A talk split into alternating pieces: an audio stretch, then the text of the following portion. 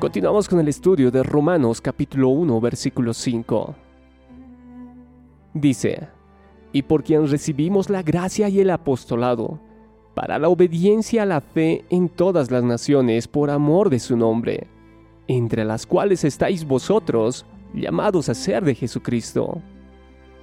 Consideremos pues la siguiente frase, y por quien recibimos. Después de haber descrito el Evangelio, para dar mayor autoridad a su cargo, confirma de nuevo su vacación, considerando muy necesario que los romanos estuviesen bien informados. Repitamos, y por quien recibimos la gracia y el apostolado. Encontramos como Pablo describe dos aspectos tan importantes, su conversión y su vocación. Con respecto a su conversión, que es dada por la gracia de Dios, y con respecto a su vocación, que en el caso de Pablo fue el del apostolado. Al nombrar separadamente la gracia y el apostolado, emplea una figura llamada por los griegos hipallage, como si dijese la gracia del apostolado o el apostolado como don gratuito. Por tal cosa entiende que esa obra procede totalmente de la pura libertad de Dios y no de algún mérito o dignidad personal. Pues, aunque tal estado no tenga nada de ventajoso en el mundo, sino peligros, trabajos, enemistades, vituperios y difamaciones, sin embargo, para Dios y sus santos es honroso y excelente y por tanto es la gracia quien le da existencia podamos decirlo así, yo he recibido la gracia para ser apóstol, lo cual es lo mismo conforme está escrito. Si añade en su nombre, tomemos en cuenta lo que dice San Ambrosio. Lo explica diciendo que el apóstol ha sido ordenado para anunciar el Evangelio en lugar de Cristo, como él mismo lo dice de otros. Nosotros somos embajadores de Cristo. Eso está en 2 Corintios 5:20. No obstante, para aquellos que toman la palabra nombre por conocimiento, parece más verdadero esto, porque cuando el Evangelio es predicado se hace con el fin de que se crea en el nombre del Hijo de Dios. También San Pablo o el apóstol Pablo es llamado vaso elegido para llevar el nombre de Cristo entre los paganos, eso según Hechos 9:15 en su nombre equivale, pues, a con objeto de que ya manifieste quién es Cristo. Consideremos nuevamente este versículo de Romanos capítulo 1 versículo 5. Y por quien recibimos la gracia y el apostolado, para la obediencia a la fe en todas las naciones por amor de su nombre. Veamos, para la obediencia a la fe en todas las naciones por amor de su nombre. Consideremos esta frase. Al igual que Pablo, todo creyente está llamado no solamente a la salvación y al servicio, sino a testificar de Cristo a fin de traer como resultado la obediencia a la fe en los demás. Es por eso que la mejor traducción sería la siguiente. Por medio de quien hemos recibido la gracia y el apostolado, para promover la obediencia a la fe entre todas las naciones por amor a su nombre. Pablo emplea de nuevo la frase, obediencia a la fe. Al final de la epístola, cuando habla acerca del ministerio que se ha mantenido oculto desde tiempos eternos, pero que han sido manifestados ahora, y que por las escrituras de los profetas, según el mandamiento de Dios eterno, se ha dado a conocer a todas las gentes para que obedezcan a la fe. Permítame darte este pequeño mensaje. Una persona que afirma tener fe en Jesucristo, pero cuyo patrón de vida refleja una completa desobediencia a la palabra de Dios, nunca ha sido redimida y está viviendo una mentira. La fe que no se hace manifiesta en una vida obediente es fraudulenta e inservible. Santiago 2, 14, 26 dice, ni por un ápice somos salvados debido a las obras, sin importar cuán buenas parezcan ser. Pero como ya hemos señalado, si somos salvos para hacer buenas obras, ese es el propósito mismo de la salvación en lo que se refiere a nuestra vida terrenal. Efesios 2.10 El mensaje del Evangelio consiste en llamar a todas las personas a la obediencia a la fe, una expresión que se emplea aquí como un sinónimo de salvación. Ahora bien, aunque en el original Pablo no usa el artículo definido que precede a la palabra fe en este pasaje, se está refiriendo al concepto de la fe como un conjunto de enseñanzas de la Escritura, especialmente las del Nuevo Testamento. Es aquello a lo que Judas se refiere como la fe que ha sido una vez dada a los santos, según Judas versículo 3. Esa fe es la palabra de Dios, que es la única autoridad del cristianismo por estatuto divino. La afirmación de esa fe conduce a la fidelidad práctica en la vida diaria, sin la cual una fe de profesión no es más que una cosa muerta e inútil. La fe genuina es una fe obediente. Llamar a los hombres a la obediencia a la fe equivale a cumplir la gran comisión, acercar los hombres a Jesucristo y al acatamiento de todas las cosas que Él manda en su palabra. No es que la fe más la obediencia equivale a la salvación, sino que una fe obediente trae como resultado la salvación. La fe verdadera se verifica en la obediencia. La fe obediente demuestra ser verdadera. En cambio, la fe desobediente demuestra ser falsa. Es por tener fe verdadera, esto es, fe obediente, que Pablo pasa a elogiar a los creyentes romanos al decir, Primeramente doy gracias a mi Dios mediante Jesucristo con respecto a todos vosotros, que de vuestra fe se divulga por todo el mundo. Romanos 1.8. Él expresa un elogio similar al final de la carta, a sus amados hermanos y hermanas en Cristo, a la mayoría de los cuales nunca había conocido. Él dice, Vuestra obediencia ha venido a ser notoria a lados, así que me gozo en vosotros Romanos 16, 19. En el primer caso, Pablo pondera específicamente su fe y en segundo, específicamente su obediencia. Ambas, tanto la fe y la obediencia, manifiestan los dos lados inseparables de la moneda de la salvación, que Pablo llama aquí la obediencia a la fe. Dios tiene muchos títulos y nombres en las escrituras, pero en los dos testamentos se hace referencia a Él con mayor frecuencia como Señor, lo cual alude a su derecho soberano a ordenar y gobernar sobre todas las cosas y todas las personas, y de manera muy especial sobre su propio pueblo. Pertenecer a Dios en una relación de obediencia equivale a reconocer que la salvación incluye permanecer en sumisión a su señorío. Las escrituras no reconocen otro tipo de relación con Dios que sea conducente a la salvación.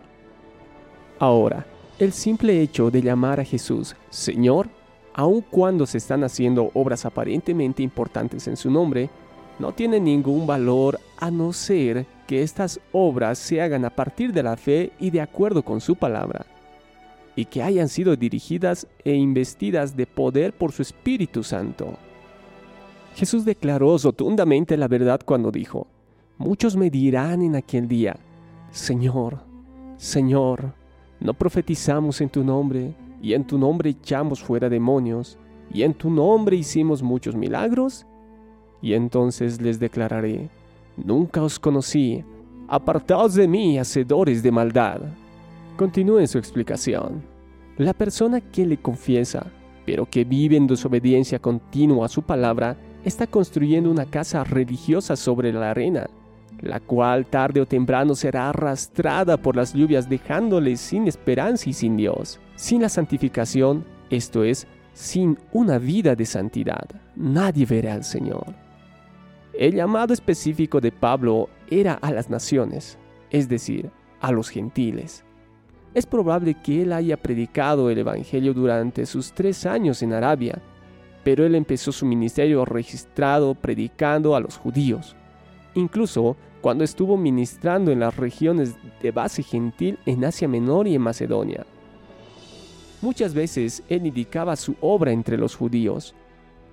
Como sucedió con Pablo, el llamado de cada creyente consiste en proclamar a Jesucristo a todos los hombres, judíos, gentiles y a toda raza y nación, con la esperanza de traerlos a la obediencia a la fe en el Señor Jesús. Volvamos a leer este versículo 5 de Romanos capítulo 1. Y por quien recibimos la gracia y el apostolado, para la obediencia a la fe en todas las naciones, por amor de su nombre. Consideremos la palabra en todas las naciones. No bastaba con que él fuese ordenado apóstol para predicar su ministerio solamente a algunos discípulos. Por eso añade que su apostolado se extiende a todas las naciones. Él se hace llamar más claramente apóstol de los romanos cuando afirma que estos están comprendidos entre el número de los paganos para quienes él ha sido ordenado ministro. Porque todos los apóstoles tienen en común el cargo de la predicación del Evangelio por todo el mundo, y no permanecen estables en algunas iglesias, como los pastores u obispos. El apóstol Pablo, aparte del cargo general de apóstol, fue especialmente designado ministro para predicar el Evangelio entre los paganos. Esto no contradice la afirmación en Hechos 16.6 respecto a que se le prohibió por el Espíritu Santo predicar la palabra en Asia e ir a Bitinia. Tal prohibición no limitó su apostolado, pues por causa del tiempo se le requirió para ir antes a otros lugares, porque la probabilidad es que la cosecha allí no había madurado lo suficiente. Consideremos nuevamente el estudio de este versículo 5, la última parte que dice, por amor a su nombre, y el versículo 6, entre las cuales estáis también vosotros, llamados a ser de Jesucristo. Aunque Dios entregó a su propio Hijo para salvar al mundo, y no desea que ninguna persona perezca, debe reconocerse que el propósito principal del Evangelio no se enfoca tanto en el hombre como en Dios mismo, por amor de su nombre. La salvación del hombre es simplemente un subproducto de la gracia de Dios, cuyo objetivo principal es desplegar en todo su esplendor la gloria de Dios. El doctor John MacArthur lo considera de la siguiente manera. En el versículo 1 vemos a el predicador, en el versículo 2 vemos la promesa, en el versículo 3 y 4 vemos a la persona, en el versículo 5 vemos a la provisión, y también en el mismo versículo vemos la proclamación y en el versículo 7 vemos los privilegios de las buenas nuevas de Dios, que son entregados en conjunto con el propósito expreso de glorificar a Dios. Toda la historia de la redención se enfoca en la gloria de Dios, y a través de toda la eternidad, los grandes logros de su obra redentora seguirán siendo un motivo de conmemoración de su majestad, su gracia y amor. A causa de su amor lleno de gracia hacia la humanidad caída y desamparada, la salvación es de suma importancia para Dios por amor del hombre. Pero debido a que su propia perfección es infinitamente más importante para Él por amor de sí mismo, Dios está dedicado del todo y en últimas a la exaltación de su propia gloria.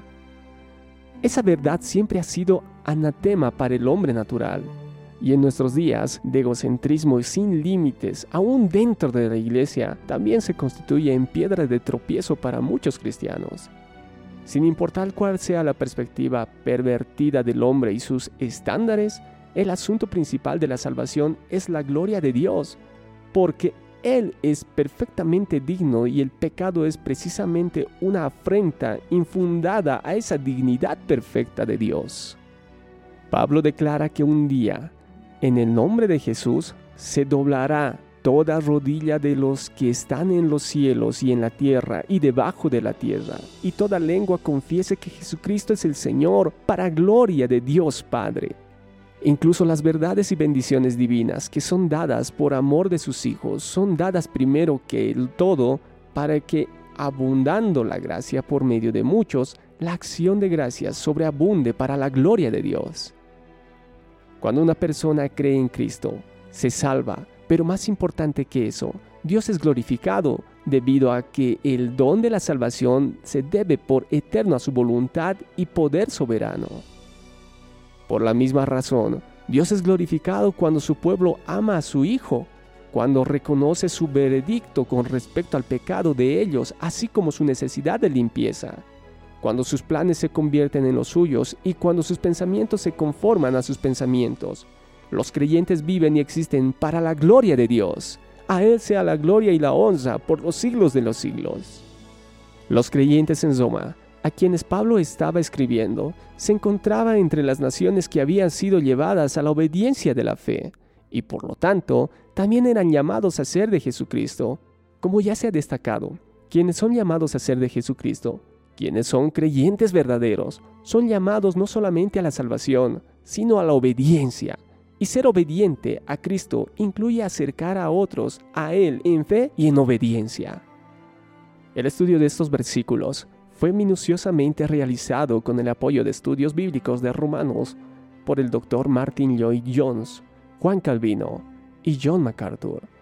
Y los mensajes están en base al contexto del cual hoy vivimos. Te esperamos en el estudio del siguiente versículo de Romanos. Mi nombre es Vidal Álvarez. Paz de Dios.